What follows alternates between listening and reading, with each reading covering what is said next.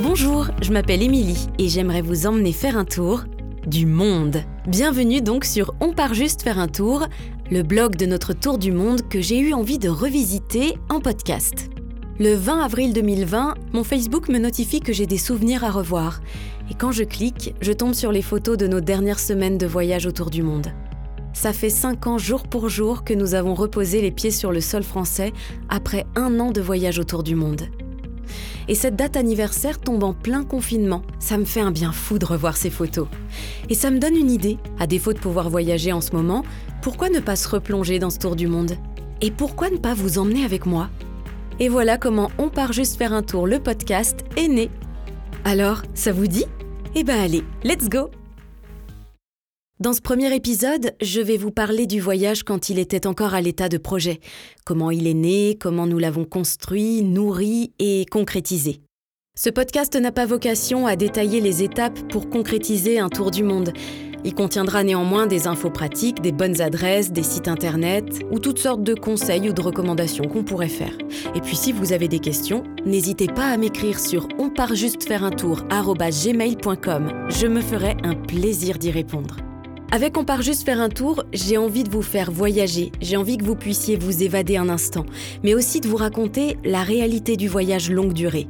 Si parfois ça a des allures de rêve, ça n'en reste pas moins une aventure humaine, avec ses hauts et ses bas, ses surprises, ses imprévus, ses déceptions parfois, mais au final, croyez-moi, c'est une expérience incroyable, vraiment enrichissante.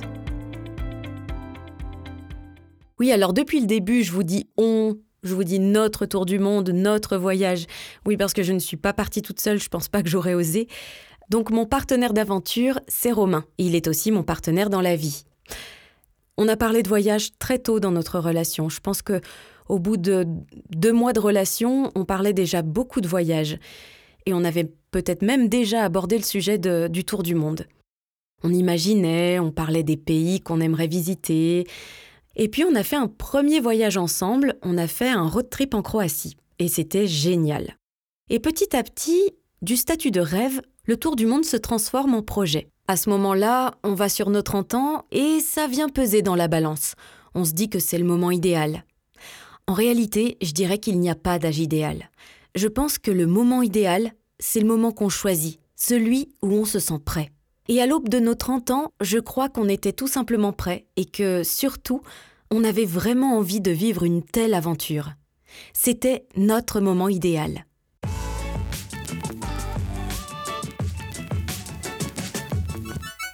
Alors on se met à se renseigner plus précisément. Et de mon côté, je prends une première grande décision liée à ce projet de tour du monde. Depuis que je suis petite, je souffre d'agoraphobie. Alors, l'agoraphobie, qu'est-ce que c'est? Vous le savez peut-être? Souvent on me dit Ah oui, agoraphobe, c'est quand on a peur de la foule et des grands espaces. Oui, mais non, enfin, pas exactement. L'agoraphobie, c'est une phobie complexe qui peut s'accompagner de crises d'angoisse ou attaques de panique, ce qui est mon cas. C'est un peu difficile d'expliquer ça en quelques mots. Mais pour faire court et pour l'expliquer tel que je le vis, en fait, je suis susceptible de faire des crises d'angoisse plus ou moins fortes dès lors que je suis en dehors de chez moi. Alors bien sûr, ça dépend de nombreux facteurs. Je peux vivre quasiment normalement, entre guillemets, et puis en quelques mois me retrouver bloqué chez moi. Être bien un jour dans une situation donnée et ne plus pouvoir revivre la même situation le lendemain sans être prise de crise d'angoisse. Il y a des symptômes qui varient en nombre et en intensité. Voilà, en gros, vraiment en gros. Donc là, vous vous dites peut-être, mais comment elle va pouvoir partir en tour du monde si elle a du mal à sortir de chez elle? Eh bien justement, je me lance le défi.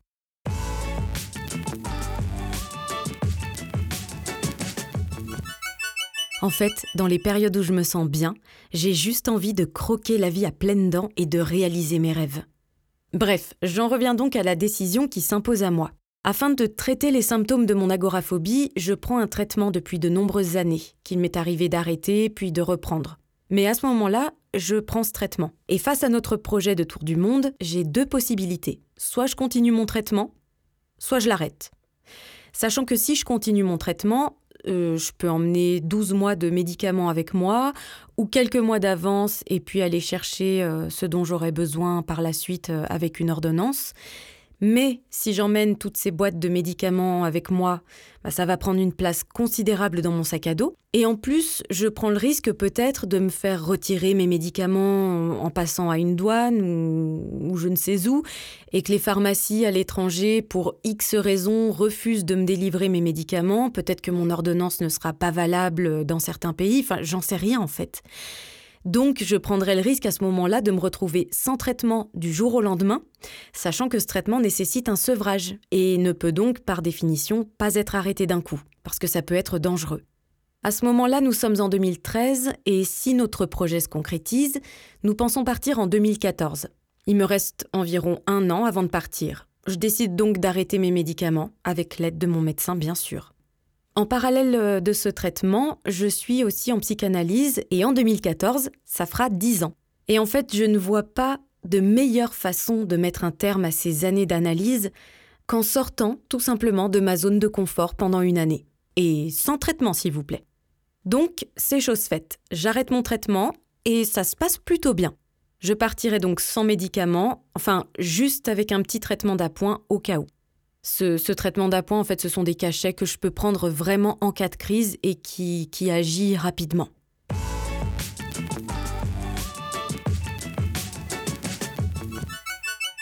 Vient le moment où on parle à nos familles et à nos amis de notre projet. D'autant plus que je travaille dans l'entreprise familiale, donc il me semble important de parler à mon père de ce projet le plus tôt possible. Romain, lui, est responsable de production dans une entreprise dans laquelle il travaille depuis dix ans. Et depuis quelques mois, sa motivation s'essouffle, faute de nouvelles possibilités d'évolution, entre autres. Il demandera donc une rupture conventionnelle qui sera, ô joie, acceptée et qui nous aidera beaucoup pour le budget. On se met à dévorer des livres, des guides, des sites internet qui parlent de voyages, de tour du monde. Et il y a notamment un site internet qui nous aide énormément pour l'organisation de ce tour du monde et qui s'appelle tourdumondiste.com. Il propose notamment un rétro-planning qui détaille chaque étape avec toutes les choses à faire pour ne rien oublier et tout faire dans les temps. Et c'est franchement hyper pratique parce qu'il y a tellement de choses à penser. L'assurance voyage, les banques, les passeports, les visas, les bilans de santé, bilans dentaires, les vaccins, quoi mettre dans la trousse de secours, le logement, la réexpédition du courrier, le garde-meuble, le boulot, les impôts, la voiture, l'équipement à acheter, quoi mettre ou ne pas mettre dans son sac, etc. etc.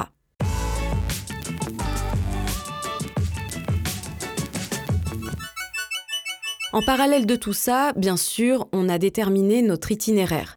On a fait une liste, chacun, de tous les pays qu'on aimerait visiter. Et puis on a mis nos listes en commun. Ce qui nous a beaucoup aidé, c'est qu'on avait pas mal de destinations en commun. Ensuite, on a fait un tri, parce que bien sûr, si on avait dû visiter toutes les destinations de nos listes, c'est pas un an qu'on serait parti, mais plutôt trois ou quatre. Donc, on a trié par priorité, en prenant les pays qu'on voulait absolument visiter pendant ce tour du monde. Et les destinations qu'on ne pourrait pas visiter pendant ce voyage, eh ben, on se les a mis de côté pour plus tard. Petit à petit, les choses prennent forme, donc euh, on commence à déterminer le moment où on pourrait partir. On décide de fixer notre départ au mois d'avril 2014. On déterminera la date exacte au moment de commander nos billets d'avion. Pourquoi le mois d'avril? Alors il y a deux raisons à ça. La première, c'est que les guides et les sites internet qu'on a consultés recommandent de partir au mois d'avril pour une question de prix des billets d'avion.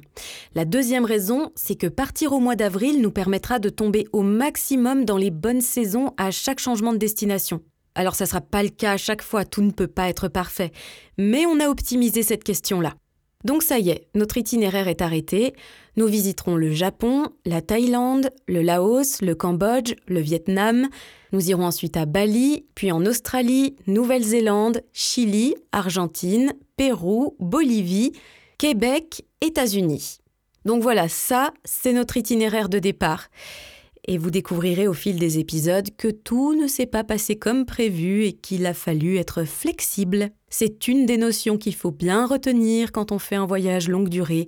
Il faut être flexible et patient et résilient et ouvert.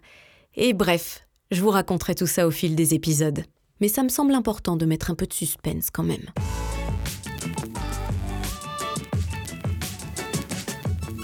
Donc voilà, nous faisons de nombreuses démarches et c'est vraiment à partir du moment où les billets d'avion sont pris que les choses semblent s'accélérer. Alors nos billets d'avion, on les a pris, si je me souviens bien, vers le mois d'octobre 2013, soit environ six mois avant de partir. Oh, ça me fait penser que je ne vous ai pas parlé du budget. Donc, Romain, c'est monsieur budget, donc c'est vraiment lui qui a géré cette partie-là.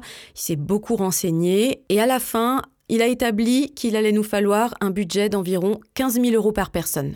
Donc bien sûr, pendant, pendant tout le temps qui s'est écoulé, on, a, bon, on avait chacun un peu d'argent de côté, on a continué à mettre de l'argent de côté, et puis bien sûr, on comptait aussi beaucoup sur euh, la vente de nos voitures, de nos motos. Il y a eu la rupture conventionnelle qui a bien aidé.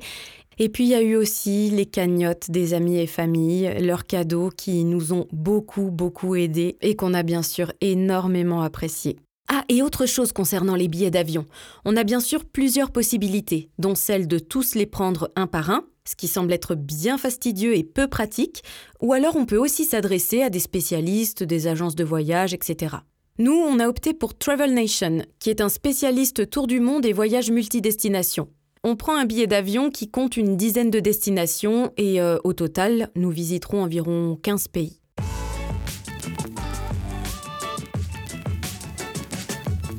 Alors, ça y est, la date est fixée. Nous partirons le 19 avril 2014. Ce billet Tour du Monde, il est valable un an maximum, c'est-à-dire qu'en partant le 19 avril 2014, nous devrons prendre notre dernier vol le 19 avril 2015 au plus tard. Ça peut être avant, mais pas après. Et ce qui est top avec ce billet, c'est qu'il est modifiable gratuitement. Lorsqu'on le réserve, on doit déterminer les dates auxquelles nous voyagerons entre nos destinations. Sauf que déterminer tout ça avant de partir, c'est plutôt compliqué. On ne sait pas exactement ce qui se passera sur place. Il y a peut-être des endroits dans lesquels on aura envie de rester plus longtemps, ou au contraire desquels nous préférerons partir plus tôt que prévu. En ayant la possibilité de modifier nos dates de vol gratuitement, on reste flexible en fonction de nos envies, des événements. D'ailleurs, au départ, on n'avait pas parlé de partir un an. Romain disait six mois, et moi je disais huit mois, puis dix. Au moment de la réservation des billets Tour du Monde, notre date de vol retour se situe en décembre 2014. Mais bon, on sait qu'on a la possibilité de rester plus, si affinité. Dans les mois qui restent, entre le boulot, les démarches, les échéances qui arrivent, toutes ces choses à penser, l'excitation commence à se faire sentir, et le stress et la fatigue aussi. Pour être même tout à fait honnête, je pète un peu les plombs par moments. Et c'est pas toujours facile pour Romain. Je pense qu'à ce moment-là, quelque part, le voyage commence déjà.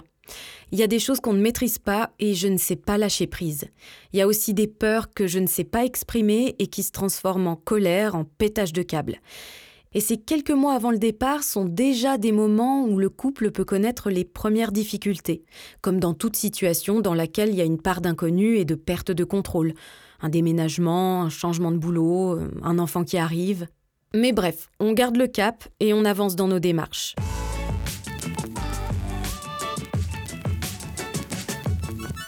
On vivait dans un appartement en location. On rend cet appartement avec deux mois d'avance parce que ma sœur nous propose une solution de dépannage pour les deux derniers mois, ce qui nous a permis de faire nos cartons en avance, de vendre certains meubles et de prévoir le stockage de nos affaires bien en avance. On a eu la chance de pouvoir compter sur nos familles. Une bonne partie de nos affaires sont allées chez les parents de Romain et hum, ma maman nous a prêté son garage pour y stocker nos cartons et meubles restants. Et on a aussi fait un échange de bons procédés avec une cousine de Romain. En fait, avec son copain, il venait d'aménager dans une nouvelle maison et ils nous ont proposé de garder notre canapé pour pouvoir différer l'achat du leur. Voilà, comme ça tout le monde est content. Je sais qu'il y a des solutions qui existent qui sont payantes, on peut louer un box pendant euh, une durée euh, déterminée. Et là, c'est vrai que pouvoir stocker dans le garage d'un proche, bah, non seulement ça permet de faire une économie, mais en plus, bah, on est sûr que nos affaires sont bien en sécurité. Je doute pas que dans un box de stockage, les affaires ne, sont, bien en sécurité aussi. Mais voilà, quand on sait que c'est dans le garage de quelqu'un de la famille ou, d'un ami, bah, il y a une, une confiance supplémentaire, je dirais. Ensuite, on vend nos voitures et nos motos, ce qui vient alimenter et même boucler notre budget, puisque là, à ce moment-là, il reste un mois avant de partir.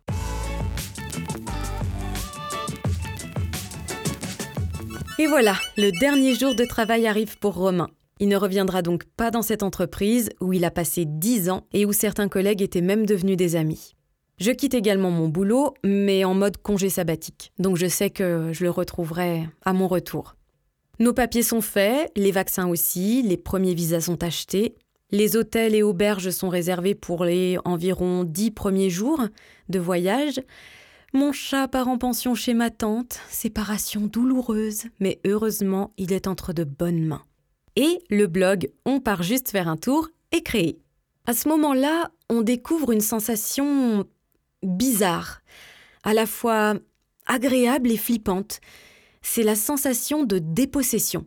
On n'a plus d'appart, plus de boulot, plus de voiture, nos affaires sont dans des cartons au fond d'un garage et on se sent dépossédé. En fait, il ne nous reste plus que le minimum. En fait, non, je dirais plutôt l'essentiel. Et à ce moment-là, on reconnecte avec l'essentiel. Et l'essentiel de l'essentiel, je dirais que ce sont nos proches. Leur présence, leur soutien, leur amour font un bien fou. Moi, ça me rassure beaucoup et, ça me porte. Personnellement, la sensation de dépossession m'a vraiment fait du bien. Il euh, y a un truc auquel je pensais souvent. Je me disais euh, oh, plus de maquillage ni de talons hauts, débarrassé. Parce qu'habituellement, même si je suis pas euh, une fashion victime, je fais quand même attention à mon apparence quand je vais au boulot ou quand je sors, euh, mais là où je me sens mieux, c'est quand même sans maquillage et dans des vêtements confortables. Alors j'aime vraiment l'expérience de ne plus mettre de talons ni de maquillage. Bon, quand même, j'emmène le minimum pour me faire belle, au cas où. Ça va être une année, il va y avoir nos anniversaires à fêter, notre anniversaire de rencontre, et puis pourquoi pas, de temps en temps, euh, une petite soirée en amoureux. Donc j'emmène quand même un crayon noir, un mascara et des boucles d'oreilles. Ah oui, je vous avais dit, hein, le minimum. Dans les 15 derniers jours avant le départ, il y a beaucoup, beaucoup d'émotions. On a un couple d'amis qui se marie et dont le marié nous a choisis pour être ses témoins. Et du coup, ils avaient organisé ce mariage exprès avant notre départ. Donc c'était un chouette moment et puis, euh, et puis nous passons beaucoup de temps avec nos familles et nos amis. D'ailleurs, la dernière semaine, on la passe entre chez les parents de Romain et les miens. Dans les derniers jours, je me revois faire mon sac avec ma mère. On est dans sa chambre, j'ai tout étalé sur son lit. Je suis en train de, de faire l'inventaire pour être sûre que je n'ai rien oublié. Donc j'ai toutes les petites techniques de d'enrouler mes affaires, de de mettre des chaussettes en boule dans mes chaussures pour vraiment optimiser l'espace au maximum. Et hum, et au moment où j'arrive au bout du remplissage de mon sac, je regarde toutes ces affaires qui sont étalées sur le lit et mon sac à dos et je me dis ça, ça va être ma maison pendant un an. Et tout ne rentre pas. Et ça, ça me fait un peu flipper. Je pense qu'inconsciemment, hum, il y a la peur de manquer qui arrive. Alors qu'en réalité, si on réfléchit, on se dit, ben, ce que je peux pas mettre dans mon sac aujourd'hui, si j'en ai besoin, je l'achèterai sur la route. Mais à ce moment-là, je, me suis déjà tellement dépossédée de tout que je commence à avoir du mal à éliminer euh, chaque petit élément qui ne rentre pas dans mon sac. Et ben vous savez quoi? À la fin du voyage, il y a certaines choses que j'ai mis dans mon sac dont je ne me suis jamais servi en un an.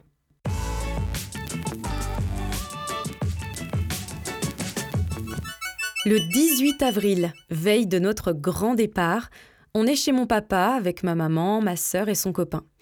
Et là, on se sent à la fois épuisé, mais excité. Et puis, euh, j'ai un peu de nostalgie aussi. Mais je me sens vraiment heureuse et fière de, ce qu'on s'apprête à accomplir tous les deux. Donc le lendemain, jour J, on part à l'aéroport avec, euh, avec mes parents. L'aéroport duquel on part, c'est un petit aéroport. Quand on arrive là-bas, on voit ma sœur avec son copain alors qu'elle n'était pas censée être là. Il y a aussi les parents et les sœurs de Romain. Il y a aussi un ami qui est venu et c'est la surprise, on ne le savait pas. Et là, il y a énormément d'émotions. Donc on boit un dernier coup tous ensemble. On n'est pas très très loin de la porte d'embarquement. Et là, moi, j'ai qu'une chose qui tourne dans ma tête, c'est je les regarde tous et je me dis, oh, on les reverra pas pendant une année. Une année. On s'est jamais séparés aussi longtemps de nos proches. À ce moment-là, ça fait des mois qu'on prépare ce voyage. On a tout prévu. Enfin, on a l'impression d'avoir tout prévu. Parce qu'il reste encore tant de choses qu'on ne peut pas prévoir. Et oui, c'est vers l'inconnu qu'on s'apprête à partir. L'heure du départ sonne. On serre nos proches contre nous une dernière fois. On se dit tous les mots qu'on peut se dire dans une telle situation. Vous allez nous manquer, mais ça va être génial. Amusez-vous, profitez-en bien, prenez plein de photos, ouvrez grand les yeux. Et bien sûr, on s'appelle Main dans la main, on passe la porte qui, mène euh, au contrôle pour ensuite aller vers les portes d'embarquement. Et cet instant, il restera gravé. Je me souviens que on était là, tous les deux, avec nos, deux petits sacs sur le dos, puisque les gros sacs à dos qui vont nous servir de maison pendant un an et sur lesquels on a cousu les écussons de, de la Savoie, notre département, sont partis en soute. Moi, j'ai encore les yeux rouges et les joues mouillées de larmes. Romain, lui, il n'a pas craqué, mais l'émotion est grande. Mais à ce moment-là, voilà, on sait qu'on va monter dans un avion, qu'on aura une escale de quelques heures à Dubaï, puis une autre escale de 24 heures cette fois à Kuala Lumpur en Malaisie, et qu'ensuite nous volerons vers notre première destination de tour du monde, le Japon. Voilà, c'est tout ce qu'on sait. Le reste, c'est l'inconnu, la page blanche. J'espère que ce premier épisode vous aura plu et vous aura donné envie de nous suivre dans ce tour du monde. Je vous donne rendez-vous dans le deuxième épisode de ce podcast, dans lequel vous découvrirez à travers nos yeux le Japon, entre émerveillement et première galère.